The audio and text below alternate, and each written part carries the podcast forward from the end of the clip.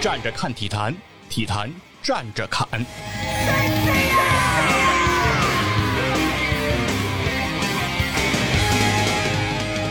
大家好，欢迎来到体坛站着侃，我是光说不练的细菌佛。哎，我是老袁。我是思思表姐，哇，今天我们就又有了女嘉宾啊！哎呀，难得呀！呃，是来自哪个电台？煎饼豆汁儿龙门阵。哦，这是一个非常好吃的电台。嗯，希望大家三 D 美食啊！哎，以食会友，还挺有烟火气。哇，哎，行，咱这期是体坛站着侃啊，自己捧自己，好吧？希望大家都去多关注一下这个煎饼豆汁儿龙门阵啊，也是刚刚夺得了播客公社播客录音棚的这个大奖，哎，披星戴月奖的这样一个优秀的播客，啊，希望大家也能够去关注。今天呢，跟两位呢叫到一块儿，哎，想聊点什么事儿呢？是想问问两位啊，有没有感觉北京这个天气啊是越来越冷了？哎，是。录音棚的这个电费是越来越贵了啊！对，哎呀，果然是当家人啊，就是不一样。像我们这不当家不知柴米贵啊，没有想电费的事儿。嗯，北京反正是真的挺冷了。对对对，已经数九了嘛。对，前几天那个知大爷说，最低气温已经到零下十几度了。嗯啊，哎呦，把自己穿成了个球啊！我真是每天。对，所以说这个天儿越来越凉了。那另一件事儿也是离咱们就越来越近了。哎，是什么事儿呢？就是冬奥会，北京张家口的冬奥会是离咱们就越来越近了。在上一期节目里呢，其实跟大家做了一个小的科普啊，小的百科，给大家拆了拆冬奥会的项目啊，一共分为七大项、十五个分项、一百零九个小项，一共呢会在这届冬奥会要决出的是一百零九块金牌。哎，那两位既然来了，那咱们先得跟大家聊一个事儿，就是为什么说离冬奥会现在还有一个多月？啊，三十多天，哎，可以可以，爱多少天就是多少天啊，反正还有一一个多月的时间啊。那为什么有这么长的时间啊？咱们要提前哎来录这个关于冬奥会的相关的内容。哎，因为再不录啊，就来不及了。哎，哎，是为什么呢？就是说冬奥会这个日子是在二月四号，是在咱们这过年期间。如果呢说咱们如果要赶在跟前儿，是吧？就是腊月二十三，糖瓜粘聊一聊冬奥会，就感觉有点太紧了。所以咱们就提前一下，咱们这期节目上线的时候呢，应该离这个腊八儿比较的近，哎，已经进了腊月了。就是你这喝着腊八粥，泡一泡腊八蒜，哎，听听体坛站着侃，太 美了，哎，就可以了解一下冬奥会了相关的这个内容。咱今儿是聊聊这冬奥会的什么事儿？哎，今天呢，咱们就聊聊这个冬奥会呢。先给两位有一个考题啊，这个考题呢，之前也考过知大爷了，大家还记不记得这个零八年北京奥运会的口号？哟哟，安静了。哎呀，气氛很安静。哎，是同一个世界，哎，同一个世界，同一个梦想。哎，对，这就是零八年北京奥运会的口号。嗯，那同一个梦想呢，颠过来，哎，在上期节目给大家说了，颠过来就是想摸一个桶就摸一个桶，把同一个梦想你反过来想摸一个桶，是吧？就是想摸一个桶，想摸一个桶哦，倒着说就摸一个桶，所以麻将是我们中国的国粹。嗯。嗯，此处该有掌声。对，那这是零八的北京奥运会，哎的这个情况。那零八的北京奥运会的口号呢？两位记得都不是特别清楚了，所以我好歹还记一半，是吧？哎，不错不错。哎，那二零二二年的冬奥会的口号，两位还能知道吗？再来，引起一片鸦雀无声。哎，以后这每期节目我都得先提这个问题啊！哎，我看什么时候能有人答出来。今年这二零二二年的这个冬奥会，它口号是一起向未来。哎，有印象，有印象，这是咱们这一届冬奥会的口号。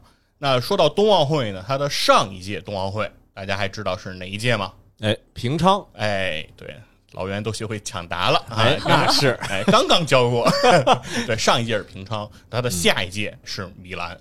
哎，所以这一届奥运会呢是第二十五届冬奥会。啊，下一届是第二十六届。嗯，明白了。对，然后呢，之前的节目里呢，其实咱们是把冬奥会刚才说的这些分项给大家做了一个拆项，给大家去讲了讲，说冬奥会这些项目，因为听上去很多项目确实还是挺奇怪的啊，比如说有这个雪车，还有钢架雪车，还有雪橇，看上去都差不多，哎，但是却隶属在不同的分项里，这里头还是有很大的学问的。嗯，因为上一期是那个知大爷跟着你聊的嘛，我们现在呢也还没有听到。哎。哎，以我的认知是动力不一样，对吧？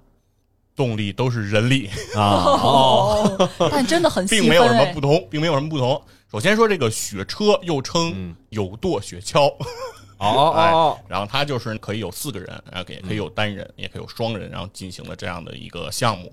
那它的主要的特点呢，就是它是一个有舱的，这个雪车本身是个有舱的，大家是要推雪车跑助跑一段时间，然后钻进这个舱里来进行的这个滑行。是这么一个项目，一个计时的以快为胜的这么一个项目啊。钢架雪车呢，就是比较简单，它就相当于推着一个担架床啊，一个平板儿，然后由单人来进行，然后也是推着这个东西来助跑，在最后哎趴在这个钢架雪车上，这听着有点像咱小时候玩那冰车，哎头冲前向前俯冲，所以钢架雪车也称之为冰上俯冲机啊，这是一个非常刺激的项目。哎，这有点像长辈们骑自行车的时候。都是先推车，然后往前猪悠一百米，然后再往上坐。这个词儿真好，猪悠，就是滑滑车嘛，是吧？溜车是吧？那个滑行一段时间是吧？然后雪橇呢，它这个项目的工具和钢架雪车很像，也是一个板儿。然后但是呢，它的区别是，钢架雪车是头冲前趴在上面俯冲，雪橇呢是躺在上面脚冲前。哦，是这样的。那因为它是躺在上面的，所以它就没有了助跑了。它是人参赛的选手要先坐在这个雪橇上，然后用自己的手往前爬了啊，这个就更像咱这个以前的冰车了。哎，对，就是据咱们播客制的主编杰西卡说，非常像他们在东北小时候玩的爬犁啊，说就是这么个动作。之后呢，在助跑结束之后，哎，开始往后一躺，躺在上面来完成比赛。然后雪橇呢也有双人项目，那就是一前一后坐两个人，然后两个人。共同的拿手抛啊，嗯，考验团队协作了。对，最后再两个人哎整齐的一躺，前面一个人躺在后面那个人的身体上。哎，我这猜一下啊，以咱们中国这大东北地区的优秀的滑冰传统来看的话，是不是这些咱们还是比较有优势的？嗯，不一定。呃，这个呢，一会儿看啊，聊聊咱们中国的夺金点。哎，这是今天咱们的主要话题。但在这之前呢，还是跟大家再普及一些小的事情。是因为这届冬奥会它的场地它是比较特殊的。哎，这届叫北京张家口冬奥会，也就是说，这届的冬奥会它并不是在一个城市来举办，它是在两个城市来举办，而且比赛场地呢，其实是一共有三个。嗯，哎，那它就分为北京城区赛场和北京的延庆赛区以及张家口的这个同里赛区啊，它其实是分了这么三个赛区。那这三个赛区都分别要进行什么样的比赛呢？首先，在北京呢，在北京的城区的赛区里，其实是有六个场馆。分别就是首都体育馆、国家速滑馆、国家体育馆和五棵松体育中心、国家游泳中心以及首钢的滑雪大跳台中心。哎，就是首钢园那儿。对，这在北京城区里面呢，其实它是要完成整个冬奥会里的所有的冰上项目，也就是所有跟冰相关的相关项目，都是要在北京的城区刚才提到的这几个馆里去进行的。然后另外呢，在首钢的滑雪大跳台中心。要去进行的是自由式滑雪和单板滑雪这两个项目，又有的看了。对，这就是在北京城区里去进行的。那在延庆呢，其实是有两个场地啊，一个是国家高山滑雪中心，一个是国家雪车雪橇中心。那高山滑雪中心呢，就顾名思义，要进行的比赛项目就是高山滑雪，哎，这个项目。那国家雪车雪橇中心呢，就要进行的是雪车、钢架雪车和雪橇。哦，那爬犁就得在这儿看。对，刚才说的所有爬犁哈，锁定锁定。对，都是在延庆赛道上进行。这一下怎么感觉突然冬奥会变成爬犁大赛了？是吧？对，展示各家技能。对，这个还是非常非常的重要的，因为这个赛道其实之前的节目里跟大家提到了，它的造价是非常高的啊，无论是之前加拿大做的赛道，以及。当时俄罗斯索契做的赛道，以及啊韩国平昌做的赛道，其实造价都非常的高昂。那这个项目呢，其实如果不举行这种大型的冬奥会这样类型的专业比赛项目的话，一般的国家是不会建这个赛道的。呃，平时用不上。哎，对，全世界一共就只有十五条。嚯啊！当时在上期节目也跟大家讲了这个小知识啊，就是说我国的中国的第一届的雪车的锦标赛。就是我们国内的雪车锦标赛，并不是在中国进行举办的啊，它的比赛场地是加拿大哦啊，，因为当时国内条件的问题没有这相关的比赛场地，哎，所以说还是非常棒的一个比赛现在我场地。们有了，对，然后在张家口呢是有四个这样的一个比赛区域，分别是云顶滑雪公园。在这个云顶滑雪公园呢，是要进行自由式滑雪和单板滑雪的相关比赛。然后另外呢是国家跳台滑雪中心和国家越野滑雪中心，那分别要进行的是跳台滑雪和这个越野滑雪以及北欧两项。北欧两项，哎呦，跳台滑雪是一个单项，越野滑雪是一个单项，跳台滑雪加上越野滑雪，它就组成了北欧两项。哦，哦，对，所以说在这个比赛它是有这样一个拆分的啊。最后是国家冬季两项中心在张家口，这里要举办的比赛就是冬季两项啊。这个冬季两项又是个冬季两项这个项目就是越野滑雪加射击，就是背着枪滑雪的这个项目哦啊，，需要滑行一段距离之后再进行射击，是这么一个项目。听着都跟打猎有点关系啊啊，对，跟军事非常相关，所以冬季两项也被称之为雪地上的战争。哦，对，因为这个在战争中其实是有应用的。嗯对，所以说这个呢，其实是跟大家对场地呢进行一下梳理啊，就是说整个的场地是在三个地方来举办，分别是北京城区、延庆和张家口。哎，所以说它覆盖的范围还是比较大的。但是当然了，大家最关注的一件事儿是什么呢？就是说我们中国是吧，在家门口东道主来举办冬奥会了，那大家肯定是对中国的金牌榜、奖牌榜有所期待，是吧？那肯定关注那大家都希望说是当年零八年北京奥运是吧？我们中国是在金牌榜上非常靠前，拿了四十八块金牌，成绩非常的光辉啊。那所以说大家都觉得说，那到了东道主的这个时间，是不是我们接下来的冬奥会，我们的成绩也会非常的好，哎是吧？哎这一百零九块金牌，咱们能拿多少块呢？对，一共有一百零九块金牌嘛。嗯对，你们两位吧，先给点意见，你们觉得这一百零九块，咱往家拿多少合适？哎呀，别别太多，拿啊个九十九块差不多。这我要说话算数的话，那我就拿个一百来块儿吧。你们两个都是野心很大呀，啊，都是奔着全包揽了去的，是吧？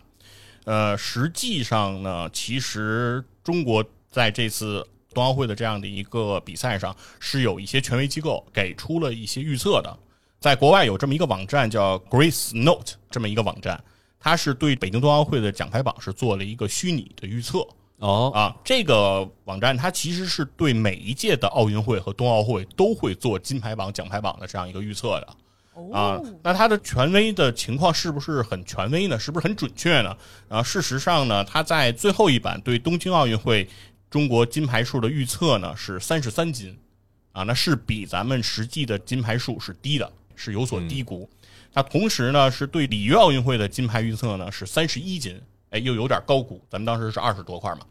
所以说这个呢是大概的一个范围啊，就是说是不是能完全按照他的推测来进行这个事儿也不一定啊。嗯，但我听上去好像是大差不差。呃对，反正是在一个区间合理的这样一个误差区间范围内，它也是根据你的选手的实力啊和你各个项目的这样的一个匹配度啊啊，来预测嘛预测嘛，它这相当于就是一个国际上的官方的比较有经验的体坛王语嫣，对吧？对，它哎就是一个预测，所以说呢，它也没有什么打脸不打脸这么一说啊。本来就是预测嘛。对这个这个定义太好了，体坛王语嫣。哎，对你这不了解啊，这个细菌佛同志在体坛站着侃是有体坛王语嫣这个称号的。哎，这个饱读饱读诗书啊，了解所有体育运动的相关规则。但是除了自行车这个项目之外呢，其他的项目基本上很少参与，但是都懂。那直接咱细菌佛老师来预测得了。咱们还是先听听人家这个好 嘞相对权威的机构，对，毕竟拿到了他的这个相关资料啊，因为他的这个预测并不是一成不变的，它实际上它是一个实时更新的过程。哎，哦也就是说，它并不是说从头到尾就给你一版预测，它其实是动态的啊，在一直在做调整。所以刚才提到的，刚才东京奥运会的这个预测三十三金，指的是它的最后一版。因为根据你运动员的情况，你的比如你的伤病啊、你的状态啊，然后你的这个备战情况啊，其实他在实时的做这种动态的调整啊。哎，开赛之后他就不会再发布了。对，开赛之后就停了。对，他是说在开赛前他都会在做这种实时的动态。那在最近的，在十二月二十二日，他最新更新了北京冬奥会的这个虚拟奖牌榜。那对中国的预测呢，它是从之前一版的四金一银三铜，提升到了六金两银三铜。这个和两位的这个预测呢，还是相去比较甚远的，有一些差距。啊。对嗯，对，两位呢还是比较乐观的。对，但是在这个世界上来说啊，冰雪项目其实中国还不算是一个实力非常强的这么一个国家，这是一个事实。所以我们对我们的客观实力还是要有一个基本的认同啊。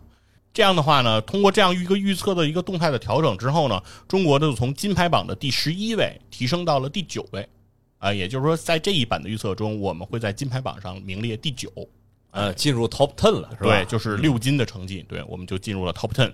总奖牌榜呢，我们会从十四名提升到十三名，哦哎，是这么样的一个提升的状态。哎，那现在这个榜单上，现在就是目前我们来看到的说，排在中国前面的，其实还是有很多的比较有实力的这些选手吧。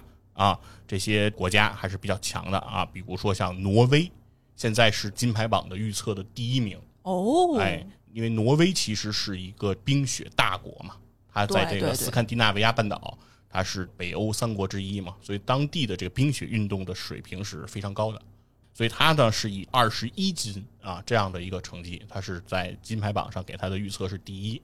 那排在第二呢是俄罗斯的奥委会，啊，对，俄罗斯奥委会呢，它会排在了第二名，但是它和挪威之间的差距其实是比较大的，给到挪威二十一斤的预测，但只给了俄罗斯奥委会十一斤的这样的一个预测，差距就是比较大了。之后呢，其实奖牌榜上像德国呀、加拿大呀、美国呀、瑞典呀、瑞士啊这些，相对来说都是实力比较强的啊，排在我们中国的前面的这样的一些国家啊。哎，基本上都是属于国土面积啊高纬度地区占比比较多的一些国家。对，都是这些冰雪上的这种优势项目的强国吧。啊，所以说呢，我们并没有在这个项目上，比如说是能够在冬奥会上，可能并不能像大家期待的那样说复刻零八北京夏季奥运会的这样的一个辉煌。啊。但是大家也应该对中国冰雪项目的这样一个运动的现状吧，它的一个情况有所一个心理准备啊。哎，这个我能理解了。哎，开始啊，说咱们一会儿可能要聊一些夺金点，嗯我还想，我说哎呀，这期节目咱不得奔着三期聊啊？啊说，100多个是吧对呀，一个一个的给你们拆是吧？啊，那根据国际版体坛王语嫣这个预测，那咱这期聊的，嗯，对确实不太多。对，所以说其实来说，中国的冰雪项目呢，一直以来它的成绩呢，并没有在世界上那么靠前。啊，之前其实也跟志大爷聊过这样的一个问题，就是因为冰雪项目它从事起来和它组织起来，它的成本都是非常高的。啊，嗯很多项目并不像夏季奥运会那样的项目非常的普及和让大众非常容易接受和参与，它是需要专款专项来去进行这样的一个训练的，包括咱们刚才讲到的场地的打造、场地的这种修葺，它的成本都非常高。那在你之前，你都没有相关场地，你说你的成绩想要非常好，那其实你是天方夜谭嘛，对吧？这个可以理解。你比如说，你看全世界这么多的国家和地区啊，如果不是赶上有这种高纬度或者是高海拔，就是它确确实实在老百姓日常生活里边，它这见不着冰雪。这冬季这些项目，对吧？咱们现在在北京，每年这冰面还能结个冰、下个雪，就是咱这个中国是吧？秦岭、淮河一线再往南，这没见过冰雪的，我估计对他们来说，这冰雪项目也就只剩下业余时间跑到什么滑雪场，嗯对啊，这个溜冰场，呃，我觉得也差不多，这就是他们能接触到这些项目的一个对最大的一个范围了吧？，对，而且相比来讲啊，因为咱们说冬奥会的项目是冰雪项目，刚才不是也讲嘛，北京城区是举办所有的冰上项目，哎，那雪上项目其实是分在延庆和张家口来进行的，嗯对吧？那这样的话，其实冬奥会整个你的比赛其实分两大类的话，其实就是冰和雪嗯这样两类。那如果分成这两类的话，其实中国冰雪运动的现状就是冰强于雪，这个也是非常典型的一个现状。那也就是说，雪上运动它的付出成本、它的提升的速度，实质上是比冰上项目更难的。嗯对，因为滑冰场来说，其实在每个城市基本上还都能建造。哎，咱能在室内就是能弄这么一个，对对吧？对，包括哪怕是南方城市，它建滑冰场也是可以实现的，对吧？在场馆内进行制冷啊，就可以实现这样的一个目的。但是雪场它的难度就太大了对吧？嗯如果在这个南方想要进行冬季的摄氏度都不会低于零度的地方，你说你有一个滑雪场，那这个难度系数可以说是非常大。对，自然条件上面就不支持做这件事儿啊。哎，所以说等于是雪上项目它的这样的一个难度，哎，也可想而知了。哎，所以也是我们的一个现状。那虽然我们的这个金牌的预测呢，好像也不是特别的多，但是呢，毕竟我们还是哎会有这样的一个这个夺金热门，夺金热门的。从历史上来看呢，在上一届平昌冬奥会，我们呢是夺得了一金，我们嗯当时只拿到了一块金牌，所以说这个数字呢其实是比较低的。在历史上，我们拿到的最多的金牌数是五块，这是已经是我们已经是非常的辉煌的一个成绩了。那所以说呢，一般的情况，中国的金牌数会在二到四之间徘徊。非常宝贵。呃，那所以说呢，这一届 Grace Note 给出这个中国的预测是六金的时候，外媒普遍的声音反馈是说，认为对中国的夺金的数字高估了，啊，虚高了，哎，认为是考虑了中国过多的东道主的因素的影响，这也是他们外媒的一个声音。那具体呢，我们来看看我们自己哎对这个的预测，因为毕竟呢，我们作为国人，我们是要带着这个民族自豪感和更多的感情的，哎，所以说在这一块儿呢，我们也是希望能够给中国看看能不能寻找出更多的冲金点哈。哎哎，听听这个咱们这个体坎的是吧？体坛王语嫣的这个预测啊，哎，对，所以我们呢想聊一聊，看看我们自己认为啊，中国能在哪些项目上冲击金牌，哎最后能得多少块儿。那首先呢，我们有一个特别重要的项目，将在北京冬奥会上为中国夺金，哎，立这个汗马功劳，他就是自由式滑雪。哎，不知道两位了不了解自由式滑雪？就是是不是跟自由泳似的，不限泳姿，对吧？随随便滑啊 啊，啊，随便咋滑都行是吧？嗯，不是，啊自由式滑雪你们可能是比较陌生，但是我嗯提一个名字，你们就不陌生了，它叫谷爱凌。哦，嗯，哎这个大街小巷都是这个照片啊。对，嗯这个就是中国算是冬奥代表队里最美面孔是吧？谷爱凌小姐，她就是参加这个自由式滑雪项目的。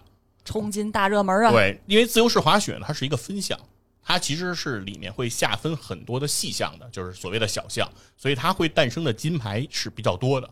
哦那在自由式滑雪里呢，我们大概会认为中国有六个可以冲击到金牌的冲击的项目。哦，啊合着这六块都是他。那最后呢，我们希望啊，中国能够在这里得三到六块，也就是拿到三块以上。其实呢，在空中技巧上，中国其实在冬奥的历史上一直是具有比较强的竞争力的。嗯，在上一届平昌冬奥会这个男女空中技巧呢，我们分别其实都获了银牌。也就是说，在自由式滑雪空中技巧这个比赛上，中国其实是绝对有冲金的这样实力的。本届呢，除了男女的空中技巧呢，北京冬奥会又新增了男女混合团体空中技巧，所以哎这样一来，我们男子拿一块儿，女子拿一块儿，我们男女搭配干活不累，我们再拿一块儿，三块儿三块，我们就拿下了。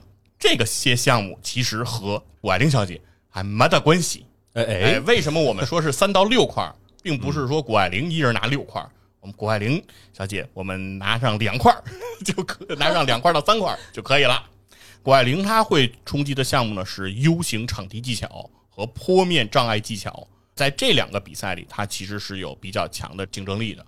那另外呢，北京冬奥会新增了大跳台项目，就是在这个首钢园区里修的非常壮观的这个大跳台，嗯所以这也是一个新增的一个项目。那谷爱凌也会参加这样一个项目，这三个项目都是他的个人项目。令人期待。哎，那谷爱凌呢，其实她就比较有说头了。她是一个算是美国出生的小朋友啊，她是出生在美国加州的 San Francisco，是吧？旧金山。她的妈妈是个北京人，是咱们中国人。然后她等于父亲是在美国这边，然后她等于出生在这个美国的旧金山。她等于是之前一直从小就在美国接受冰雪运动的这个训练，所以说她的自由式滑雪的成绩吧，她应该也算得做是一个天才少女啊。她非常的小的时候，她就在这方面的天赋就非常的出众了。那但是呢，她之前比较辉煌的成绩是她在之前其实参加过青奥会这样的一个比赛，就是叫青年的奥运会。也就是比较年轻运动员来参与的这样的一个比赛，那他在这个比赛的自由式滑雪里其实是拿过多块金牌的，哎，所以说这个时候他的成绩就非常的强了。等于是青少年时期，其实就已经显露出他这个哎，天才这一面已经就是等于是算是受人瞩目了。嗯然后在一九年的时候呢，等于是谷爱凌成年，那成年呢，她就是可以选择她的国籍。哎，那谷爱凌小姐呢，就毅然决然的选择了中国国籍。哇，哎，等于是说放弃了自己的美国国籍，哎，选择加入中国国籍。那目的呢，其实就是为了代表中国来参加冬奥会，因为冬奥会要在中国来举办。那他非常希望自己能够以一个中国人，以一个中国代表队的成员的身份，为中国去拿这个奥运金牌。因为在此之前，谷爱凌参加的是青奥会，她没有参加过这个成年冬奥会的比赛。那在他入籍之后，其实他也拿到了多个世界锦标赛自由式滑雪的金牌。那所以说，谷爱凌现在其实已经具备了这个世界冠军头衔。哎，所以说刚才提到的像这个 U 型槽啊，包括坡面障碍这样的一个比赛呢，其实谷爱凌的成绩都是非常好的。那所以说，为什么现在大街小巷都是她，对吧？大家都对她非常的期待。那也是说，这是一个因为深爱祖国，哎，所以说毅然决然来报效国家这么一个非常优秀的典型吧。啊，当然，谷爱凌小姐这个面容姣好，身材修长啊，各方面来说，其实也都是非常具有商业价值的一个选手。哎，所以说呢，也是非常期待这个谷爱凌的表现。那谷爱凌参加的 U 型槽的这样一个比赛呢，其实它也非常的精彩，也非常的刺激啊。哎，听上去有点像那个滑板的那哎个 U 型的是那个赛场。其实它是非常接近极限运动的一项运动了。嗯。哎，它是要从一个比较高的高处进行滑降，之后在这个赛场的底部是一个 U 型槽这样的一个设置。啊，他要通过这个 U 型槽，然后把自己等于是弹到空中去，相当于运动员要走一个 U 型，然后最后自己要升到高空，在高空要进行翻滚和这个旋转这样的一系列的技术动作，在多次的翻跟头啊、旋转这样的动作之后，再稳稳的落地，凭借这个打分，然后最后来得到这块金牌。那哎，这个主要是拼技巧。对，嗯这是一个非常考验技巧的项目啊。另外，这个坡面障碍呢，其实是说在场地内呢，除了这个雪道以外，还会摆上一些呃栏杆儿啊，摆上一些箱子呀，摆上一些木桩啊，就是有一些障碍。然后你在这个上面滑行的时候，不仅仅要在雪道上滑行，你还要越上这些障碍，哎呀，成是不容易啊！是从这些障碍物上进行这种滑跃。哎、哦，去不是不是躲是吧？对，是要滑上去。哎呦哎，呦，这个是一个非常也是相对比较极限运动的这么一个项目了。哎，所以说谷爱凌参加的这些项目，其实我觉得观赏度都是非常高的，哎，技巧性也非常的强，而且给人的感觉也非常的时尚啊，就是非常我觉得符合这个年轻人的口味啊。包括年轻人其实也经常会用这个滑板呀、用轮滑呀来进行相关的比赛的尝试，哎，所以说其实是比较接近的。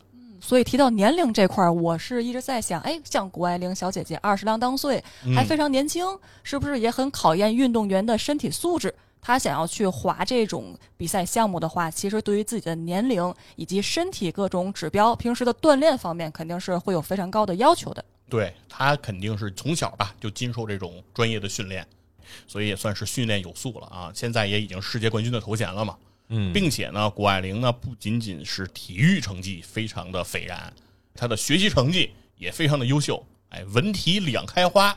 她同时呢，在今年也考上了美国的藤校斯坦福大学，哦，哎嗨，我这刚想问高考多少分儿是啊，人还没走这条路。对，哎分数呢，他也考高考嘛，他考 SAT 嘛，对吧？嗯他的 SAT 分数也非常之高，所以他考到了斯坦福。但是呢，谷爱凌呢决定推迟了自己的斯坦福大学的入学时间，啊，哎就是为了备战这个冬奥，会，为了能够全力的在中国来备战自己的这个冬奥会啊，希望为国效力吧。厉害了，对，把国家呢放在了最前面，这也是一个非常值得大家来学习的这样一个榜样吧。啊，也是这种我认为在青年人当中，我认为是非常优质的一个偶像。所以说，这样的人其实是值得大家去追捧的。哎，这奥运会的时候得好好看看，这听起来应该是挺好看的。没错这个项目，甭管看懂看不懂吧，就是咱看一新鲜，看一热闹。对，没错。接下来呢，说完了这个谷爱凌参加的自由式滑雪，嗯那接下来中国一个比较大的一个重头的夺金项目，也是在历届奥运会上是我们中国的传统优势项目——短道速滑就是对，短道速滑。来了来了，对，短道速滑其实中国的这名将就太多了，对吧？从这个盐湖城冬奥会给中国冬奥会拿到第一块金牌的大杨洋，开始，对，那就已经是很多名将诞生的地方了，对吧？从大洋洋到这个王蒙啊，再到这个周洋，其实诞生过很多的女子短道速滑的这些名将，在多年呢，其实为这个中国的冬奥会也是立下了汗马功劳。但是近些年呢，中国女队的短道速滑的实力呢是有所下降的，但是呢，我们中国的男队，哎，开始雄起了啊！是那个武大靖是吧？哎，对，在上一届。我们说，在平昌这个冬奥会，中国不是只拿到了一块金牌吗？一金，哎，这一金就是男子五百米短道速滑这个武大靖夺得的。哎，这武大靖呢，也是这个参加综艺节目这几年频频露脸儿，经常看综艺的，应该还是会都知道这个选手吧？没错，所以说武大靖呢，也算是中国夺金呼声很高的选手。但是中国男子短道速滑呢，不仅仅有这个武大靖一名选手啊，还有任子威啊，他现在的这个势头也非常的猛，竞技状态可能更优于武大靖。哎，也就是说，在男子五百米这个项目上，其实我们的夺金的机会点还是非常大的。哎，另外呢，其实北京这个冬奥会也新增了男女混合接力的项目，那所以说这样的话，中国也可以在这个项目上哎有所冲一冲。对，然后另外要说的一个事儿呢，就是。中国呢有一名非常有意思的选手，哎，他的名字叫林孝俊。林孝俊，对，林孝俊。林孝俊呢，在今年之前，也就是在二零二一年的之前，他还一直是一个韩国人。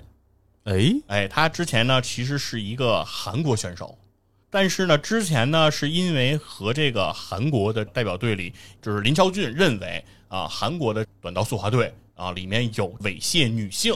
这样的行为，他对这个行为呢非常的不满。哎，他认为韩国的体育界呢其实一直存在对女性的性骚扰这些行为，是他非常看不惯的。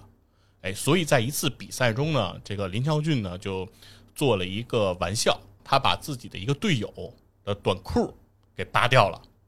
哦啊，等于是做了一个很不雅的一个行为吧？啊，他为了是以此来对对方进行谴责。哎，相当于说是在众目睽睽之下，哎，揭对方的短儿啊，来把这件事情来做曝光。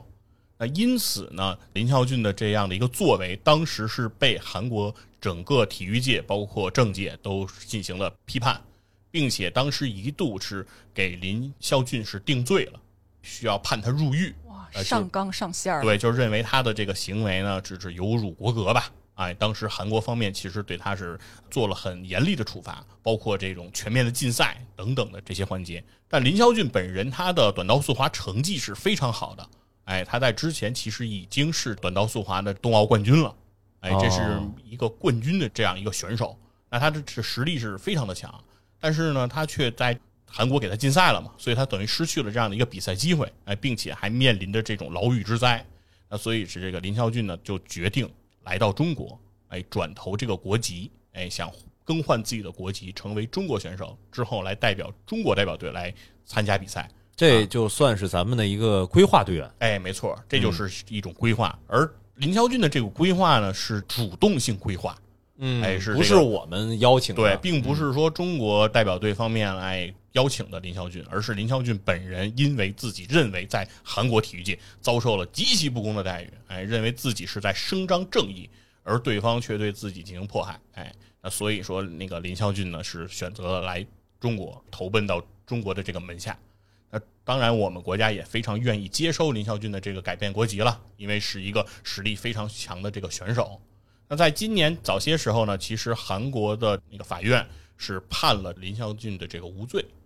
哦，是对林孝俊进行了无罪的宣判，但是呢，在此之前，林孝俊已经改变了国籍，啊，所以说，其实，在韩国的舆论界对林孝俊是批驳之声是非常的大的，啊，所有人都在骂他叛徒，所有人都说说，那现在判你无罪了，是不是你后悔了？是不是不愿意那个？就是现在相当于骂他汉奸，对对，成为了这种汉奸的代表。这个时候呢，又出现了一个问题，就是因为林孝俊他参加过平昌冬奥会，他是平昌冬奥会的冠军嘛，嗯，所以说呢，当他改换国籍的时候，他距离上一次参与冬奥会还不满四年，哦，那所以在当时当刻，其实他是不具备代表中国代表队参加二零二二年北京冬奥会的这样一个资格的，啊，那这个时候其实需要做什么呢？是需要中国的奥委会。向国际奥委会提出申请，申请林孝俊来代表中国参赛，而这个申请是需要得到韩国的首肯的，就是韩国是需要同意的。哎，还比较麻烦。哎，如果韩国同意，那奥委会是会给予林孝俊这样一个特批的。嗯，哎，但是呢，韩国奥委会方面已经多次表态，就是说我们不行不会给予同意的。对我们是绝对不能允许这个叛徒代表中国如愿来参赛的。那所以说，在今年的十月十六日呢，其实是关于林孝俊能否特批参赛申请的一个截止日期。那在这个截止日期前，其实中韩方面实质上是未能就林孝俊代表中国参赛哎达成一致的。那所以说，很大程度上就意味着，在这届北京冬奥会上，我们可能看不到林孝俊的表现了。哎，就是一个实力非常强劲啊，非常卓越、优秀的一个运动员，但因为自己和自己国家的体育界的这样的一些矛盾，最终可能会导致的就是林孝俊失去这届冬奥会的资格。这个其实我觉得不太合理，对吧？你看上届冬奥会的时候，距离现在它正好是一个四年这个时间，嗯，那也就意味着说，如果有任何一个运动员他想做其他国家的这个规划球员来参赛，那这都实现不了嘛？对，就是他以四年为期嘛，就相当于说你必须得在你那一届比赛前恨不得你就得提出转换国籍，你才有可能。也就是说，只要你要进行这种规划，往往就意味着要一年的轮空，有一届比赛的轮空。对，一届就是四年嘛。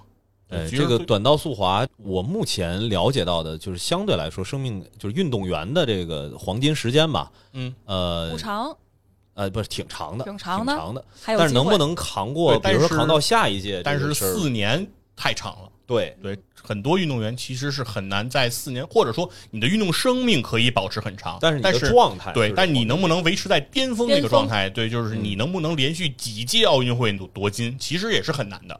包括咱们之前谈到的这些名将，杨洋也好，王蒙也好，对周安也好对对对其实很难做到说多届奥运会去夺金，这个都是很大的一个壮举。所以说，对于林孝俊来说，也是一个非常大的考验。就相当于说，平昌夺金之后，北京如果轮空，如果他要再想夺金，就得到米兰，就是下一届二十六届冬奥会了。哎，但是还有这种这个分项的一些锦标赛嘛，对，但是所以说外界其实当时也给过这样的一个说法，就是说中国规划林孝俊，并不仅仅因为林孝俊他具有夺金的实力，或者说并不是指望林孝俊来为中国代表队去拿这一两块金牌，所以才来规划的林孝俊，而更多的其实把他带到中国代表队本身，林孝俊就有作为教练员的这样一个身份。对，因为他本身是一个金牌选手，对，那他其实有很多的比赛的相关的丰富的经验呀，然后竞技的这些技巧，其实都是可以给到中国短道速滑队的一些传授的。哎，也就是说，这是一个非常好的向外学习的这样一个机会。嗯所以林孝俊呢，不仅仅是在场上可以给中国代表队带来贡献，哪怕他不能上场，他也会在中国代表队中给到这些参赛队员一些锦囊妙计啊也好，然后这些训练上的帮助也好，其实也是非常有用的。哎，这个事儿不会有什么转机了，是吧？一般来看，现在林孝俊很难了啊，在二零二二年来代表中国代表队来上场啊。哎，这个正好咱们这听众啊，到时候看这个奥运会的转播的时候，哎，如果发现镜头里面出现了林孝俊的这个镜头，正好就结合咱这期节目，哎，了解一下到底是怎么回事儿。是，所以说我觉得大概率应该还是会给他镜呃头的吧。如果他在场上或者场下的话，肯定会给到他相关的镜头的。对，嗯，但是是说，是不是他真的会暴露在镜头前，那就有可能会根据咱们国家奥委会这样高组委的这些考虑了吧？就是因为毕竟还是涉及到中韩之间的关系。因为其实呃，奥运会虽然看上去是一个纯体育竞技的盛会，但是很多时候它不免和国际政治相关联。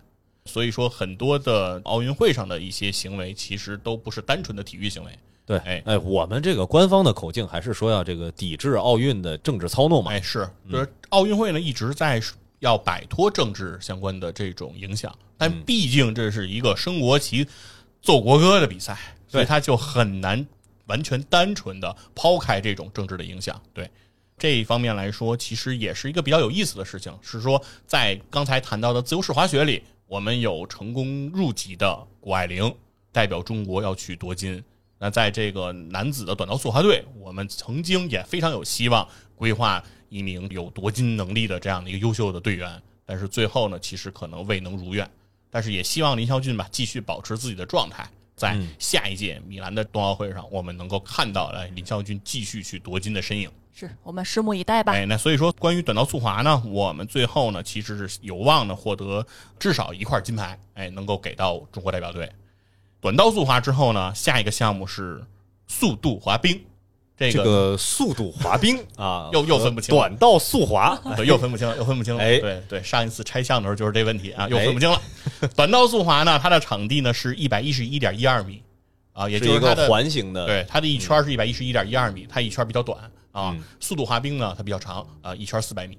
它俩的主要差别就是场地不一样啊，其他的其实没有了啊，就是圈大圈小呗。对，短道速滑它的圈非常小，所以短道速滑经常需要过弯。所以它的这个弯道的是比较频繁的，而这个速度滑冰相对来讲直道会比较长，哎，相对来说其实是这样的。在速度滑冰上呢，我们也是有这个男子一千五百米叫宁中岩这名选手，和这个男子团体竞速，在这两项上我们是有机会能够有一定冲击奖牌的这样的一个机会的，因为我们这名选手其实他夺得过多次世界杯分站赛的亚军以及世锦赛的亚军。哎，也就是在多个这个世界大赛中，其实是有夺得亚军的记录的。哎，那如果能够保持自己的状态呢，其实是有机会哎保持一块奖牌的。那同时呢，如果借着这个东道主的这样的一个优势吧，哎，方方面面对于场地的熟悉啊、观众的这种助威声啊，能够给到他更大的支持的话呢，他也很有机会哎为我们实现一个金牌的突破。这就是速度滑冰。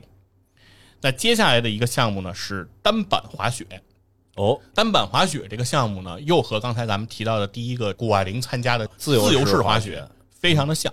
谷爱凌的自由式滑雪，她踩的是双板哦，对，谷爱凌是玩双板的啊，她一只脚踩一个。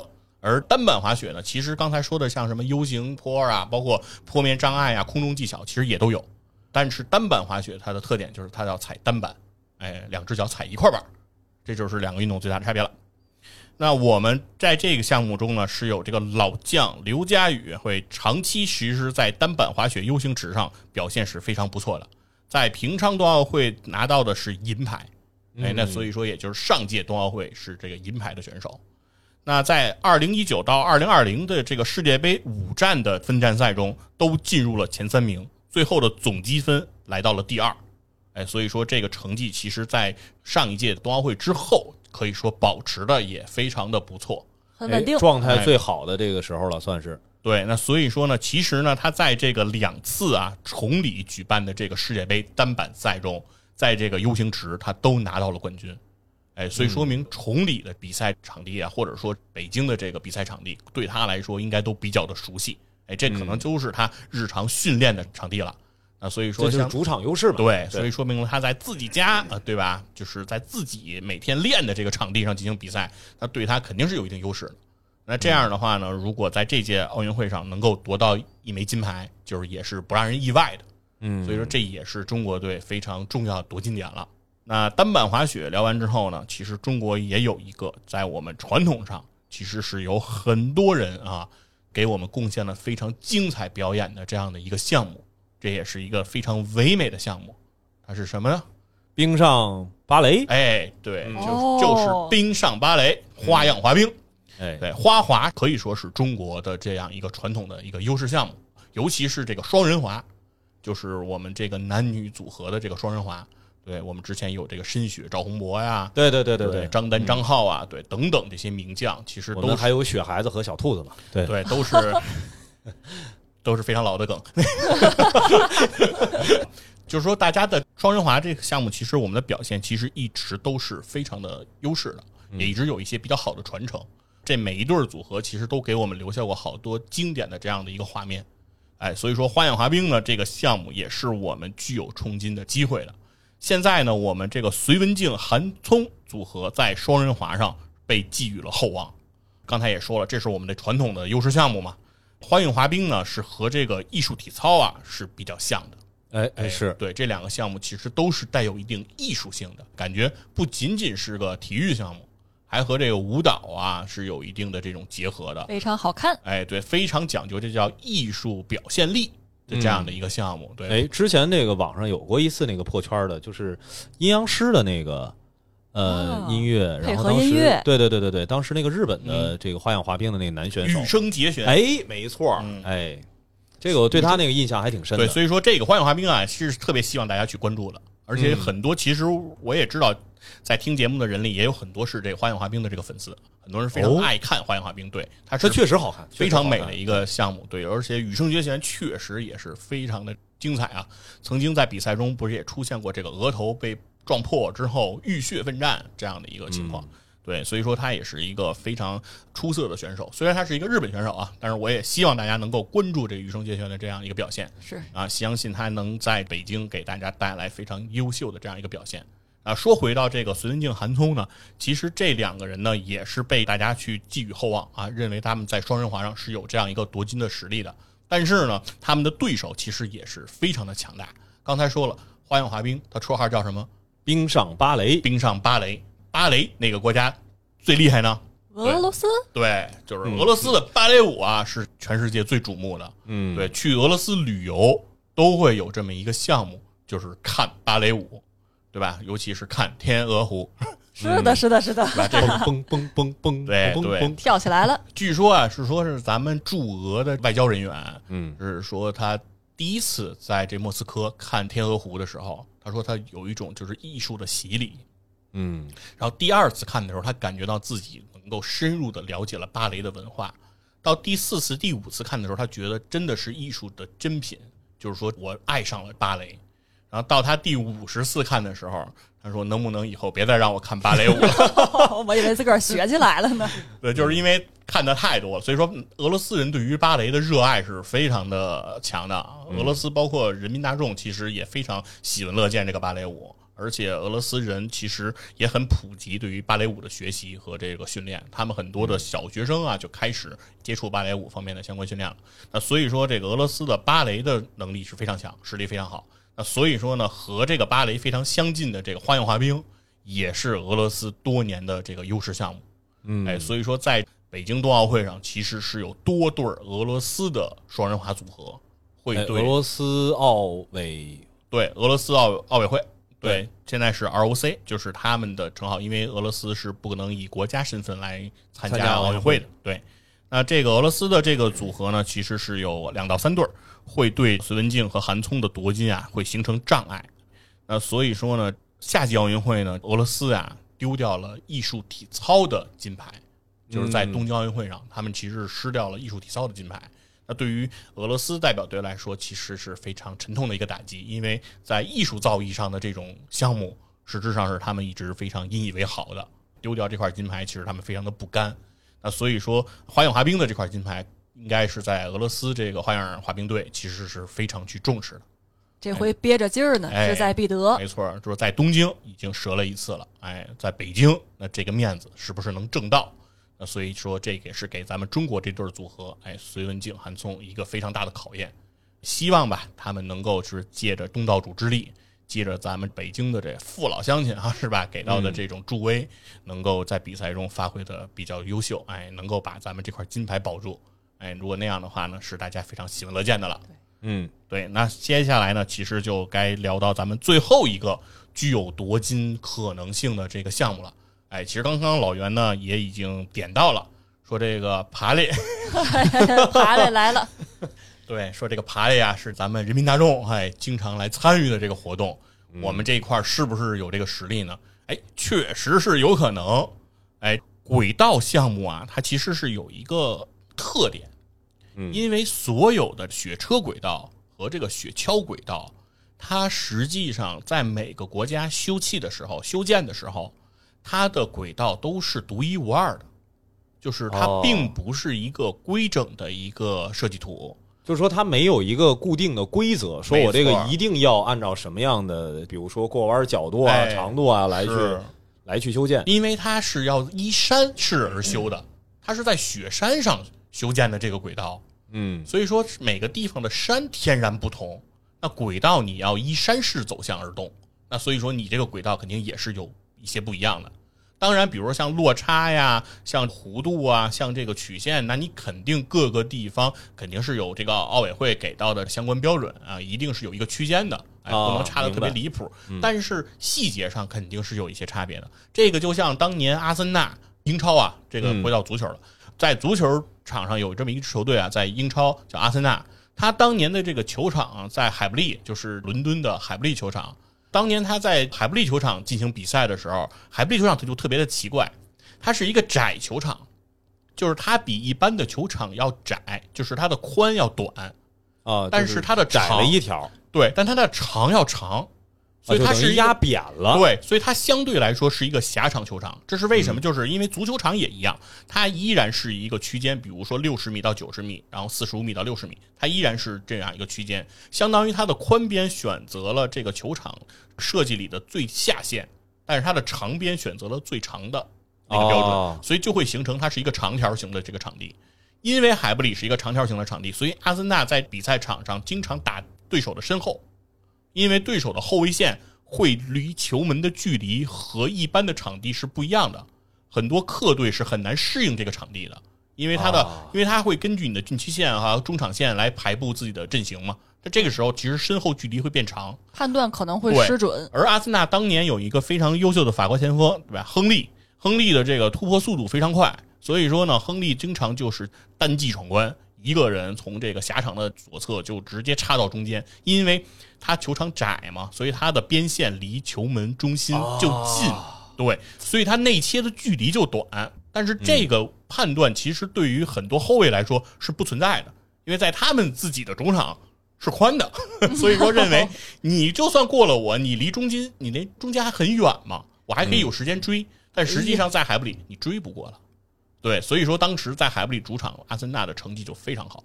这个就是主场优势嘛，对对这个场地比较了解。对，所以说阿森纳在当年九九两千那个年代，他创造过在英超的跨赛季不败，也就是说整赛季不败之后，连续到下个赛季依然不败，所以他的在英超的成绩是非常的好的。但是呢，到了欧冠，他的成绩就变差了，因为到欧冠的时候，他需要到欧洲大陆去打很多的客场，到了别人的客场，他就不适应了。对嗯怎么还没切到中线呢？对他，对他完全适应不了对方的场地，嗯对，那所以说这样的话，他的成绩就不太好，所以当时叫做说叫外战外行，内战内行啊，嗯这是他哎，的这个基本是一个这个初中几何知识啊，哎反正现在网上也比较流行，说哎换换脑子，咱们做做初中题吧。哎对哎，这个如果大家反应不过来的话呢，也可以找找这种初中几何题来研究一下这个矩形的各个边长啊、角度啊这些事儿哎。嗯，对，所以说呢，其实呢，刚才说这个轨道啊，它也具备这个特点，因为各地方的咱北道这说的是轨道这事儿，哎，对关联度，咱们得找回来。就是对，其实是说就是主场作战，你的选手是在这个轨道上长年累月的训练的，嗯你对每一个弯儿、每一个直道，你对它的熟悉度是非常高的，对吧？哪儿顺滑，哪儿可能有点阻塞，哪个地方我需要调整一下重心，你就非常的熟练了。嗯，对对了，，而对手其实他就算实力很强，但是他来你这个场地训练的机会是少的，尤其在今年这个时候，对吧？又是疫情的阶段，很多的热身赛其实也是比较少的，所以说很多的其他国家选手其实是对这个场地是没那么熟悉的。嗯，对，那所以说在轨道比赛上一直以来都有这样一个传统，就是说对东道主的优势是非常大的。这个合情合理。嗯，哎，因为东道主对场地更熟悉，那尤其今年，其实对东道主的优势理论上说就更大了，因为其实大家在疫情之中都是属于比较封闭的状态，嗯很多各个国家的这个运动员都很难走出国门来到中国来进行这样的相关的踩场训练。那所以说，有可能这些运动员有的可能都得到了冬奥会开始的时候，才第一次能够看到这个雪道，能够在雪道上进行一些训练。对，那他和我们中国运动员之间的差距那就显而易见了，对吧？我们的运动员对这个场地得有多熟悉？那所以这个时候我们的优势就能展现出来。通过这样优势的展现呢，很有可能中国在雪车、钢架雪车和雪橇这三个轨道项目上，我们是有比较大的优势的。那很有可能，虽然啊，从以往的成绩上来说，这三个项目并没有给我们带来特别好的成绩，但是相信就是在这届可能会能创造一个奇迹。哎，在轨道项目上给我们拿到这样一块金牌，而且北京奥运会啊，北京的冬奥会它新增了这个女子单人雪车的项目，那这也是以往哎从来没有过的项目啊，一个新项目在一个新场地进行，那东道主其实优势就能展现的更大。这个时候，其实我们很容易在这个场地上，哎，去夺得一块金牌。那如果把我们刚才聊的这些金牌，我们来加一加啊，哎，看看体坛王语嫣的一个基本预测啊，哎，我们当时是认为呢，自由式滑雪，刚才说谷爱凌参加这个项目，我们有三到六个夺金点，哎，那最后呢，我们取个中，我们认为能拿个四块。那因为短道速滑呢，林孝俊呢参加可能是无望了，所以我们保上一块吧。这样的话，我们是五块，五块。对，那到速度滑冰呢？如果我们能借东道主之力，哎，拿一块，我们就实现了这个刚才的预测，六六块了，哎，我们就保证了。那当然，我们单板滑雪和这个花样滑冰以及雪车和钢架雪车，刚才说的轨道项目的这种优势，那这三个呢，其实不能保证每一个地方都能拿到一块金牌。哎，我们就认为这三个项目给我们带来两块金牌吧。哎，我们来。比较乐观的预测呢，其实我认为中国代表队这次应该能给我们带来八块金牌。哎，好，这期节目也算是在这儿做个预测啊。哎，能看出来吧？就是我们比外媒还是更加的乐观。